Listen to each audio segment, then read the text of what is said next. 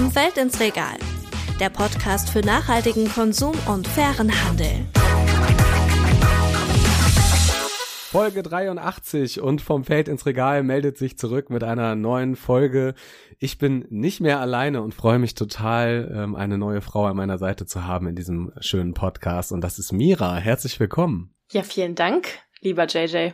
Ja, ich möchte mich natürlich erstmal auch nochmal bedanken für das liebe, liebe Feedback von euch da draußen äh, für Folge 82, wo ich sprechen durfte mit meiner lieben Freundin Toni. Ähm, die Landwirtin ist im Westerwald da haben wir wirklich sehr viel drüber erfahren. Wer es verpasst hat, unbedingt nochmal reinklicken. Heute geht's allerdings um ein auch sehr, sehr wichtiges Thema, was man vielleicht erstmal so nicht unbedingt in unserem Podcast verorten würde. Mehr dazu aber gleich. Erstmal wollen wir natürlich was über Mira erfahren. Und ähm, ja, ich leg mal direkt los. Wir machen so einen kleinen Mini-Steckbrief, würde ich sagen. äh, hör mal, Mira, wer bist du? Ja, ich bin Mira aus Köln. Ähm, ich arbeite bei der Gesellschaft für internationale Zusammenarbeit zu ganz spannendes Thema, nachhaltigen Agrarlieferketten. Erzähl mal sonst noch ein bisschen was über dich. Also, ähm, okay, nachhaltige Agrarlieferketten, das heißt, du beschäftigst dich also auch mit äh, fairem Handel, mit nachhaltigem Konsum, mit all diesen Themen, die ja bei uns äh, ein Zuhause finden im Podcast. Ähm, machst du das auch privat oder hast du da auch noch andere Hobbys? Auch privat trinke ich natürlich sehr gerne fairen Kaffee, aber meine Hobbys reichen durchaus noch ein bisschen weiter. Ich mag eigentlich alles, was mit Natur und Outdoor zu tun hat ähm, und bin da gerne gemeinsam mit meinem Hund unterwegs. Ja, danke für diesen kleinen Einblick in dein Leben. Wir werden mit Sicherheit noch so einiges über dich erfahren, dann auch in den nächsten Folgen. Ähm, das soll es jetzt erstmal gewesen sein, denn wir wollen uns um ein Thema kümmern, wo Freundinnen von mir gesagt haben, hör mal, äh, inwieweit betrifft dich das jetzt so genau? Äh, was kannst du darüber erzählen? Thema heute ist Menstruation. Ja, Menstruation. Würde man natürlich erstmal meinen, haben Männer an und für sich erstmal nicht so viel mit zu tun. Tatsächlich betrifft das Thema aber alle Menschen. Und trotz allem, dass es uns alle betrifft, wissen ganz viele Leute sehr wenig über Menstruation. Drei von vier Jugendlichen zwischen 13 und 17 Jahren sagen, dass sie zu wenig wissen. Es ist jetzt auch nicht unbedingt so richtig verwunderlich, oder? Also wenn ich mich an meine Schulzeit zurück erinnere, dann muss ich sagen, dann hat das bei uns jetzt nicht irgendwie eine große Rolle gespielt. Also wir hatten jetzt keinen Menstruationsunterricht und ich kann mich auch nicht daran erinnern, dass selbst die Mädels irgendwie aus der Klasse geholt wurden und gesagt wurde so, Jungs, geht mal eine Runde kicken, äh, bei euch machen wir jetzt mal ein bisschen Aufklärung, was denn dann in der Pubertät kommt äh, und dass ihr irgendwann bluten werdet. Ja, tatsächlich werden auch in der Schule auch an Mädchen wenig Informationen vermittelt. Also ich habe das damals auch nicht in der Schule gelernt. Ähm, guter alter Dr. Sommer ist wahrscheinlich einigen noch ein Begriff, hat vermutlich die meisten von uns aufgeklärt. Ja, und viele Menschen assoziieren Menstruation hauptsächlich mit Schmerz, negativen Begleiterscheinungen, mit Verheimlichung und auch mit Schmutz. Also eher negative Assoziation. Ja, wie war das denn bei dir? Also, du hast gerade schon gesagt, Dr. Sommer, äh, Aufklärer Nummer eins. Ähm, aber seit wann würdest du denn sagen, beschäftigst du dich wirklich mit dem Thema und seit wann sprichst du auch offen irgendwie mit Freundinnen und Freunden oder mit Bekannten darüber? Also ich spreche das Ganze tatsächlich erst seit ein paar Jahren offen an, wo ich jetzt auch ein bisschen älter geworden bin. Und beispielsweise im Arbeitskontext ähm, ist es auch was, ja, da wird trotzdem noch nicht offen drüber gesprochen und ich tue mich da auch noch ein bisschen schwer. Also wenn ich mich mal krank melde beispielsweise, ähm, natürlich muss man keinen Grund angeben, aber ich spreche es nicht offen an. Das ist jetzt, weil ich meine Tage habe. Ich habe Unterleibsschmerzen oder mir geht's einfach nicht gut oder ich bin halt gerade einfach nicht fit. Man ist halt einfach damit aufgewachsen, dass man da als Frau eben durch muss. Ja, ich habe da als Mann natürlich ganz andere Berührungspunkte, muss ich ehrlich sagen. Und ähm, als ich da so eine Umfrage gesehen habe, jetzt in der Recherche von Plan Deutschland und Wash United, ähm, da werden wir noch einige Zahlen draus hören, dass rund 79 Prozent schon mal einen in Anführungsstrichen blöden Spruch über die Periode gemacht haben oder eine solche Bemerkung irgendwie von einem Freund mitbekommen haben, da habe ich mich schon ziemlich erwischt gefühlt, muss ich gestehen, weil klar, sicherlich äh, so ein Spruch wie äh, boah, ist sie zickig heute, hat bestimmt wieder ihre Tage oder irgendwie sowas, ist mir bestimmt einige Male schon unbedacht einfach so rausgerutscht.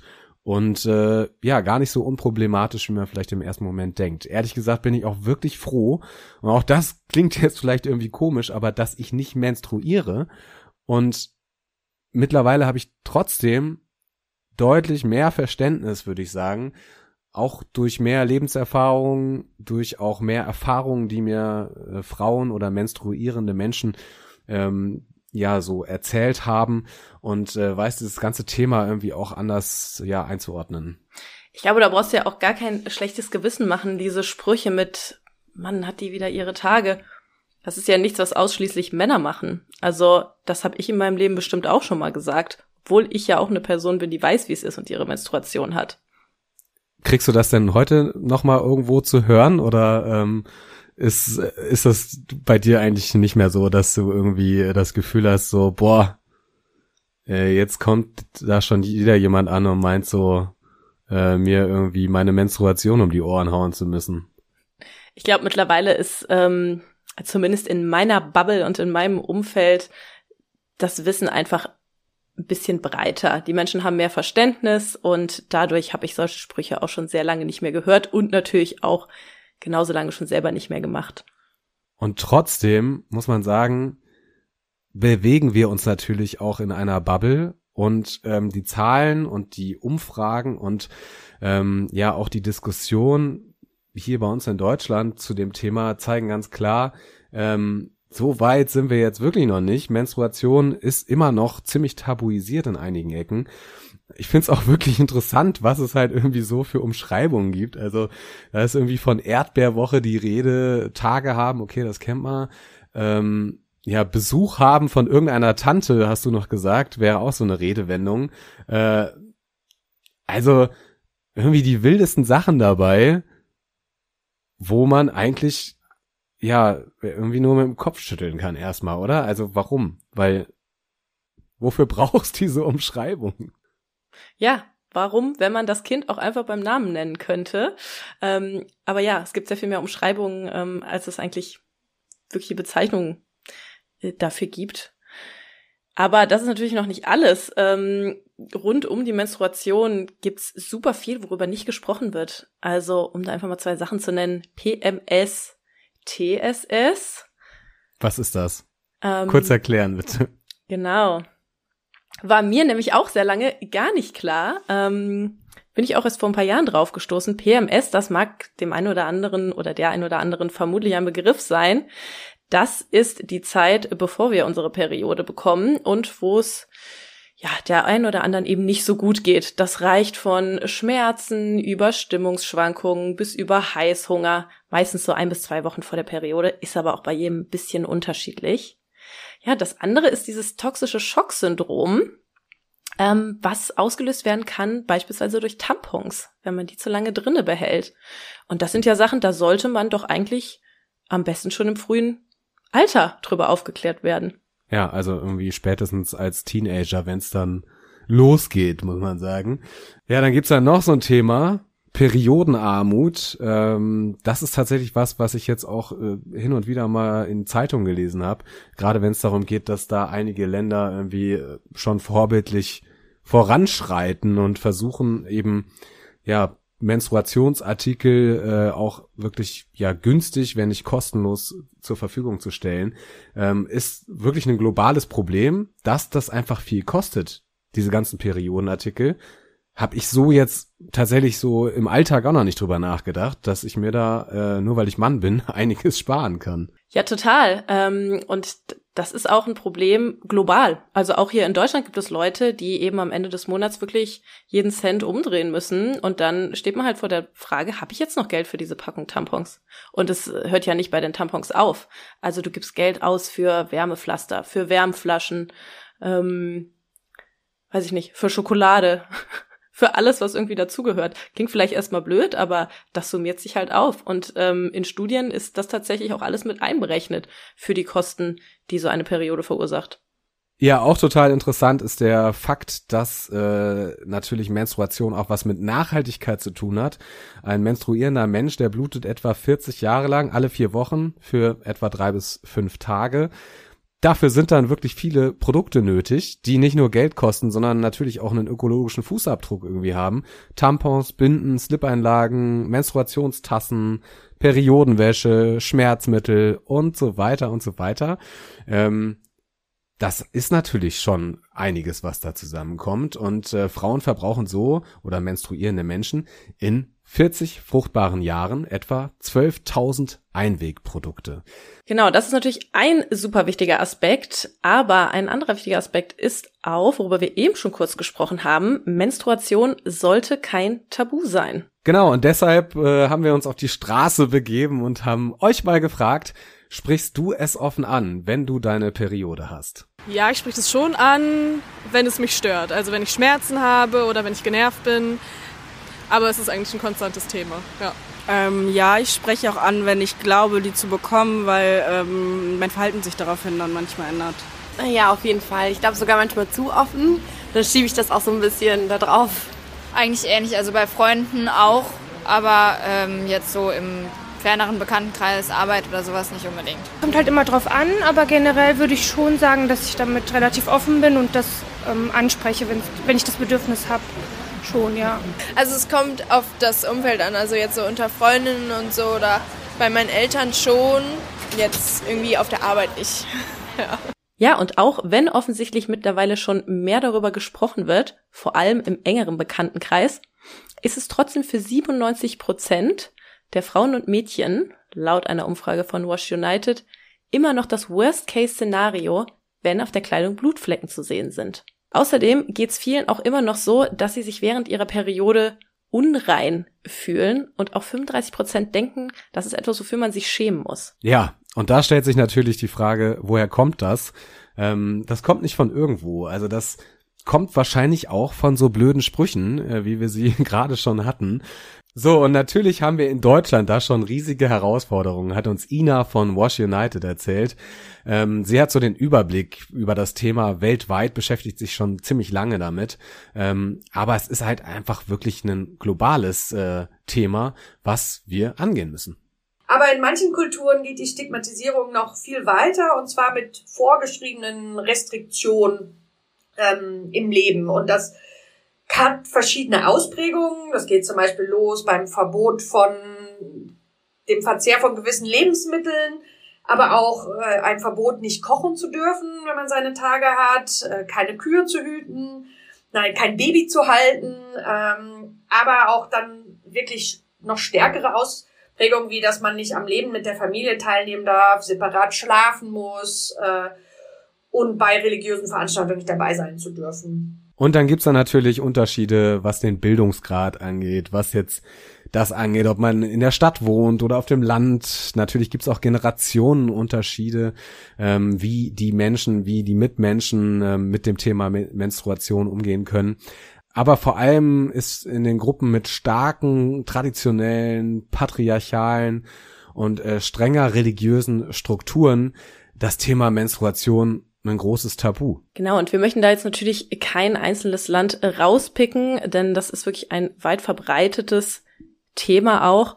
Aber Ina, die schon sehr lange zu dem Thema auch arbeitet, hat uns da mal ein paar konkretere Beispiele noch mitgebracht. In Nepal gibt es eine Tradition, die nennt sich Chaupadi. Und dort wo werden oder wurden eher äh, menstruierende Frauen und Mädchen in extra Hütten, mussten in extra Hütten die Zeit während der Menstruation verbringen. Und diese Hütten hatten kein Wasser, kein Strom, war nur mit Lehmboden, also extrem rudimentär, ähm, auch ganz unsicher und so. Diese Praxis ist seit ein paar Jahren verboten, findet aber wahrscheinlich immer noch äh, irgendwo statt. Über einen Partner aus Südsudan habe ich gehört, dass dort äh, Frauen, vor allem von den Wandervölkern, äh, während ihrer Periode auf Lehmhaufen sitzen müssen. So, vor allem, weil sie keine Produkte haben, aber auch traditionell sollen sie da sitzen. Und ja, ich höre viele verschiedene Geschichten und, und so weiter, aber eben in Indien viel, aber auch in Afrika gibt es da einige von, von diesen Restriktionen.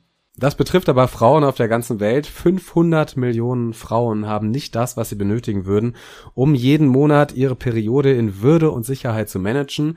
Da fehlt es irgendwie am Zugang zu Wasser, zu Seife, zu Toiletten oder Gesundheitsdienstleistungen, die in dem Zusammenhang natürlich wichtig sind. Das macht ein Viertel der weiblichen Bevölkerung im reproduktiven Alter aus, also betrifft wirklich sehr, sehr viele Frauen. Und äh, Kampagnen wie etwa der Weltmenstruationstag, der ja unter anderem eben auch von Wash United, von der NGO von Ina, ähm, organisiert wird, die haben gezeigt, dass das eben ein globales Phänomen ist und auch alle Frauen tatsächlich weltweit bewegt. 50 Prozent ähm, der Frauen, die sich da bei Social Media beteiligt haben, kamen aus Afrika. Und ähm, Ina sagt so, okay, guck mal hier, das ist eben auch der Beweis dafür, dass es jetzt kein vokes Thema ist irgendwie aus Berlin, sondern dass das auch wirklich ein Thema ist, was global alle angeht. Ja, und auch die Auswirkungen sind global spürbar. Wenn wir uns beispielsweise mal den Bildungssektor angucken, in Asien sind es zum Beispiel 20 bis 40 Prozent der Mädchen, die ein bis mehrere Tage im Monat in der Schule fehlen. In Äthiopien sind es eine von vier. Aber auch in England, in UK, gibt es eine Studie, in der 64 Prozent der Mädchen angegeben haben, dass sie ein oder zumindest einen halben Tag von der Schule fernbleiben, wenn sie ihre Tage haben. Genau, das hat uns Ina eben berichtet und allgemein kann man sagen, sagt sie, dass Mädchen ein bis drei Tage so im Monat in der Schule fehlen. Ja, äh, das ist natürlich ein Problem. Also das verringert auf jeden Fall ihre Bildungschancen. Und ähm, im Umkehrschluss äh, haben wir eben auch die Beweise, dass äh, wenn man eben dem Menstruationsthema mehr Bedeutung äh, wie ähm, gibt, dass es äh, einfach ja für alle sehr sehr sinnvoll ist. Ein Projekt in Nepal und Kenia zum Beispiel hat gezeigt, dass wenn bessere Menstruationshygiene, bessere Vorsorgung und Aufklärung also ähm, da ist, dass das eben auch für bessere Arbeit sorgt. Ähm, also höhere Arbeitszufriedenheit bedeutet dann weniger Arbeitsausfälle. Wirtschaftlicher Faktor sogar, wenn man so will. Return of Investment hat uns Ina dann auch nochmal von Wash United vorgerechnet. eins zu zwei. Also äh, wer vorher noch nicht überzeugt war, dass Menstruation alle was angeht, äh, dann spätestens hier. Ja, das waren bis hierhin schon sehr viele spannende Zahlen und auch für mich nochmal krass zu hören, was das eigentlich für Auswirkungen auf Mädchen und Frauen weltweit hat. Und da haben wir uns natürlich auch gefragt, ja, was wird denn jetzt dagegen getan? Wo gibt's denn da schon Versuche, gegen diese Ungerechtigkeit anzugehen? Ja, da gibt's verschiedene Projekte, natürlich im entwicklungspolitischen Bereich oder in der Entwicklungszusammenarbeit, in der internationalen Zusammenarbeit. Die Gesellschaft für internationale Zusammenarbeit, äh, die nennt das dann Vorhaben und äh, wir haben euch da zum Beispiel mal so ein, zwei äh, mitgebracht. Ein Projekt oder ein Vorhaben nennt sich Fit for School, ist in Südostasien äh, beheimatet, hilft äh, da schulische Sanitär- und Hygieneversorgung zu verbessern. Ähm, außerdem erhalten die Schüler und Schülerinnen da Informationsmaterial zu Menstruationsgesundheit. Ähm, da wird ganz viel aufgeklärt und das Thema vielleicht auch dann für die Schülerinnen und Schüler das erste Mal irgendwie behandelt. Ähm, ja. Ja, aber nicht nur Aufklärung ist ein wichtiges Thema, sondern es gibt auch Projekte, die sich für die Errichtung geschlechtergerechter Sanitäranlagen einsetzen. Etwa in öffentlichen Institutionen wie Schulen oder Gesundheitseinrichtungen. Natürlich gehören da immer Aufklärungskampagnen auch dazu und meistens gibt es auch nochmal Trainings, ähm, was auch einfach den politischen Diskurs zu dieser Enttabuisierung und zur Beendigung dieses Stigmatas beitragen soll. Auch ein super interessantes Projekt, was beispielsweise in Nepal lief. Dort wurde zusammengearbeitet mit Influencerinnen, beispielsweise mit einer lokalen Schauspielerin, die dann eine Kampagne zur Aufklärung rund um sogenannte Menstrual Tabus gestartet hat. So eine ähnliche Kampagne gibt es beispielsweise auch in Albanien. Da ist es halt super interessant auch, dass man dort lokale Influencerinnen benutzt. Das heißt, da ist auch so eine gewisse Sensitivität ähm, vielleicht auch für kulturelle Tabus nochmal vorhanden. Ja, und dann haben wir euch ein Projekt mitgebracht, was äh, wirklich sehr, sehr interessant ist. Und ähm, das gab es, glaube ich, noch nie in der Geschichte vom Podcast hier. Ähm, wir haben ähm, mit Inken telefoniert, die gerade in Malawi ist, für die GIZ dort in einem Projekt arbeitet. Und wir haben sie im Auto erreicht bei, ja, sie sagte, glaube ich, so irgendwas über 30 Grad. Äh, sie hatte auf jeden Fall ähm, ordentlich schwitzen müssen, als sie mit uns telefoniert hat. Und hat auch zwischendurch mal so äh, die Kamera nach draußen geschwenkt und man konnte wirklich sehen, wo sie da gerade ist. Also wirklich mitten im Feld, ähm, auf so einer Plantage. Ähm, ja, und äh, das war auf jeden Fall spannend von ihr wirklich direkt von vor Ort zu erfahren, wie sie überhaupt mit diesem Thema da konfrontiert wurde. Eigentlich war Menstruation da gar kein Thema in dem Projekt. Ähm, es handelt sich da eigentlich um ein klassisches Vorhaben zur Beschäftigungsförderung im Agrarbereich. Allerdings ist dann aufgefallen, dass Frauen und Mädchen immer öfter bei den Schulungen beispielsweise gefehlt hatten, weil sie ihre Periode hatten. Das heißt, die Menstruation hatte da also auch wieder Auswirkungen auf die Teilhabe der Frauen an diesen Workshops. Deshalb hat sich das Projekt mit der lokalen NGO Ufudo zusammengetan. Die bieten jetzt gemeinsam Workshops an, die einen sicheren Raum schaffen, wo sich Frauen eben über ihre Menstruation und allem, was dazugehört, austauschen können. Wir beobachten in den Workshops, äh, in dem dann ja auch die jugendlichen Mädchen aus wirklich dem sehr ländlichen Regionen Malawis sitzen, dass sobald sie in dem Workshop sind und das Thema angesprochen wird, dass sie sehr offen sind. Ähm, die sind sehr interessiert, mehr zu lernen und äh, es ist, würde ich sagen, im Vergleich zu Deutschland, wenn man da so einen Workshop machen würde, nicht wirklich anders. Also die Mädchen haben wirklich ein großes Interesse, sich darüber auszutauschen. Wie viel das im normalen Leben stattfindet, kann ich nur schwer beurteilen. Was ich hier im Land mitbekomme, ist, dass das Thema natürlich auch tabuisiert wird, vor allem ähm, darüber mit Männern zu sprechen. Ich denke, dass sich Frauen untereinander schon auch austauschen.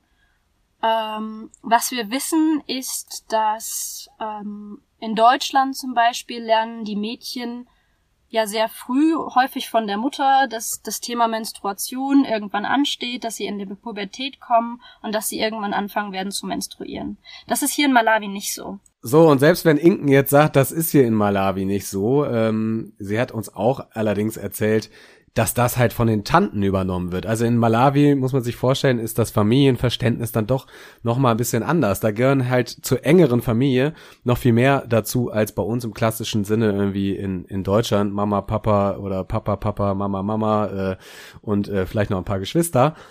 Onkels, Tanten und so weiter sind da viel näher dran und die Tanten in dem Fall sind oft die, die da, sage ich mal, die ersten Ansprechpartnerinnen sind, äh, was Aufklärung angeht. Ja, und ähm, wir müssen natürlich an der Stelle auch sagen, dass wir jetzt nicht irgendwie Malawi als hier irgendwie das hinterwäldlerische äh, Land darstellen wollen, ähm, wo das alles noch nicht funktioniert und ähm, wo einiges drunter und drüber geht. Und jetzt kommen die Deutschen und machen da ein paar Workshops und zeigen, äh, wie Aufklärung ähm, beim Thema Menstruation aussehen soll. Dieses Beispiel allerdings hier in Malawi ist wirklich deswegen auch so interessant, weil ähm, da eben diese Cups, diese Menstruationstassen verteilt werden, die man auch hier in Deutschland natürlich kennt oder die ihr vielleicht auch kennt. Ähm, und weil man eben nicht einfach gesagt hat, okay, wir verteilen jetzt mal tausende Binden und ein paar Tampons und dann hat sich das Ding schon irgendwie gelöst, sondern man hat einfach nach einer nachhaltigen Lösung geschaut, die eben gleichzeitig auch praktisch ist für die Frauen. Und diese Cups, also diese Menstruationstassen, die werden dann in diesen besagten Workshops verteilt. Dazu gibt's dann noch eine Anleitung von den Trainerinnen vor Ort. Und ähm, wir hatten dieses große, große Glück tatsächlich auch mit einer von denen, und zwar mit Martha, ähm, zu telefonieren und sie hat uns erzählt, dass die Mädchen und Frauen einfach auch mega dankbar sind für dieses Angebot. Most surprising information from the women and girls in the training is when das Überraschendste für die Frauen in der Schulung ist, dass sie, wenn sie die Menstruationstasse benutzen, keine unkontrollierten Blutungen und Schmieren mehr haben, keinen Ausschlag mehr bekommen und durch die Tasse keine Binden mehr brauchen. Die Ehemänner denken, dass die Menstruationstasse vielleicht eine breitere Vagina verursacht. Aber nach ein paar Monaten merken sie, dass die Tasse die Vagina nicht verändert.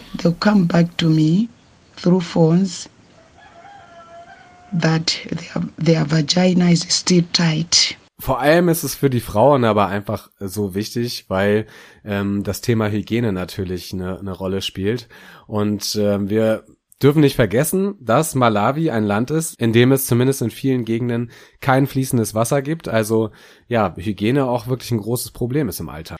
Ja, aber auch da hat das Projekt eine ganz gute Lösung gefunden. Inken hat uns erklärt, wie das Ganze abläuft. Es werden nämlich mit den Cups gleichzeitig immer kleine Dosen verteilt. Und in diesen Dosen kann dann die Frau, während sie morgens das Wasser aufkocht, etwa für den Tee oder fürs Frühstück, unauffällig nebenbei auch ihren Cup abkochen. Das ist einerseits wichtig, weil es eben so unauffällig und ohne großen Aufwand passieren kann. Gleichzeitig aber auch, weil es natürlich nicht viele Ressourcen, eben auch nicht viel Wasser benötigt. Denn das muss auch mit werden, die Frauen tragen das Wasser häufig selbst. Also diese Cups, also diese Menstruationstassen, die machen schon einfach einen großen Unterschied im Alltag aus. Ähm, und Inken hat uns halt erzählt, dass halt sonst einfach so Tücher verwendet werden, statt jetzt Tampons oder äh, Binden, wie man das irgendwie vielleicht bei uns in Deutschland kennt. Ja, und äh, das ist natürlich schon einfach ein sehr anderes Management der Periode. Die Tücher werden zusammengefaltet zu in etwa Backsteingröße. Äh, und die Tücher werden dann verwendet, oh, damit man, damit das Blut nicht überall hinfließt, ganz simpel gesagt. Und die werden dann immer wieder gewaschen. Das sind häufig irgendwelche alten Kleidungsstücke oder sonst was. Ähm, und ähm, die werden von den Frauen verwendet. Das hat häufig zur Folge, dass die Frauen das Gefühl haben, dass es riecht. Das ist eine der, der Sachen, die, wo sie immer wieder Angst vor haben, dass sie in der Öffentlichkeit geoutet werden als, ah, du menstruierst, du stinkst, du riechst. Ähm, weil sie einfach nicht, nicht gute Produkte zur Verfügung haben. Ja, und das haben wir am Anfang auch schon mal gehört, wo es eben wirklich für viele Frauen und Mädchen das absolute Worst-Case-Szenario ist, wenn man Blutflecken auf der Kleidung sieht oder wenn halt irgendwer irgendwie mitbekommt, dass ich gerade meine Periode habe.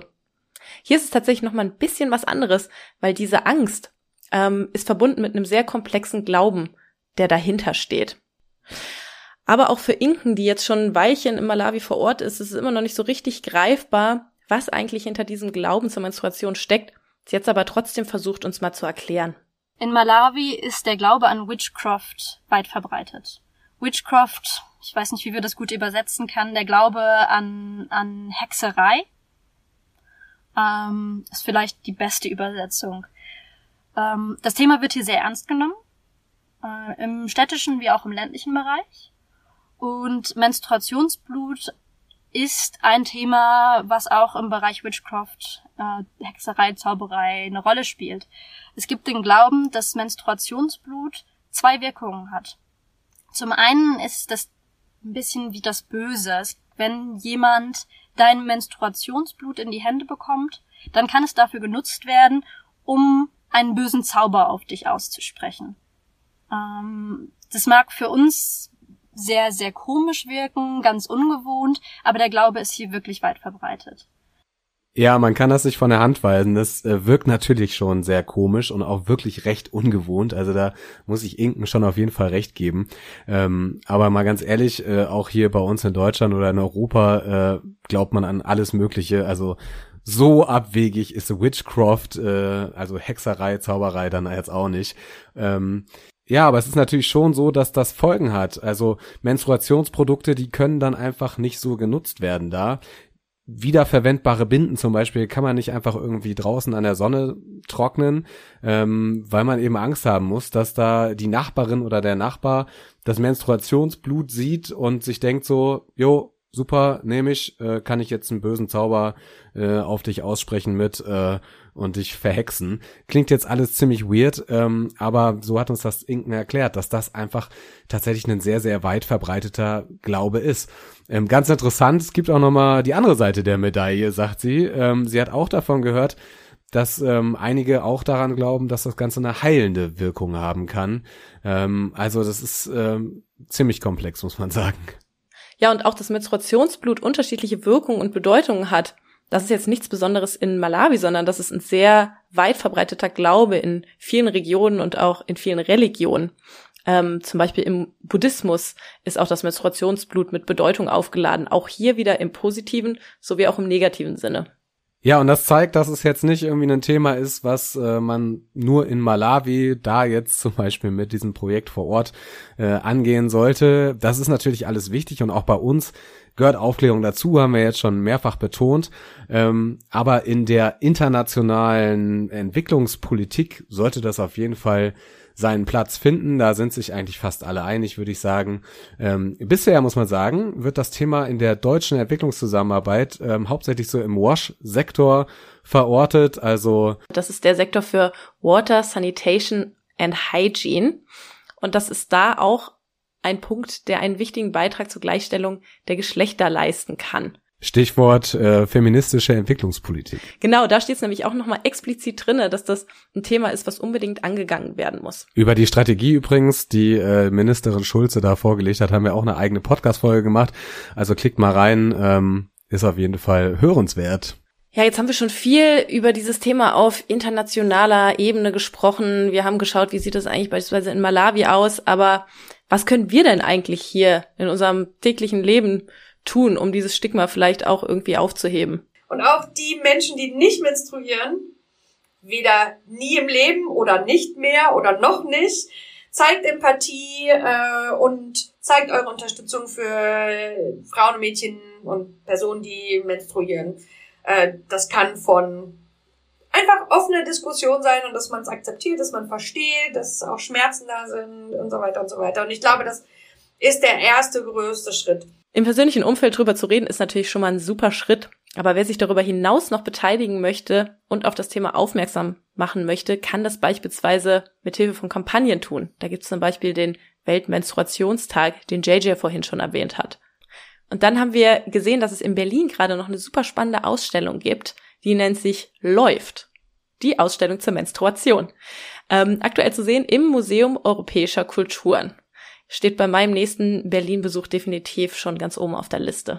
Ja, und damit sind wir auch schon fast am Ende angelangt äh, der ersten Folge von dir, Mira. Ich hoffe, äh, du hast Spaß gehabt. Ähm. Ja, hat super viel Spaß gemacht, äh, vor allem gleich mit einem nicht ganz so typischen Thema für diesen Podcast hier einzusteigen. Ja, und natürlich haben wir uns auch Gedanken darüber gemacht, äh, wie kriegen wir das, was ich eingangs schon erwähnt hatte, äh, unter. Also wie können wir euch auch was mitgeben, ähm, von wegen hier nachhaltiger einkaufen, was Menstruationsartikel angeht.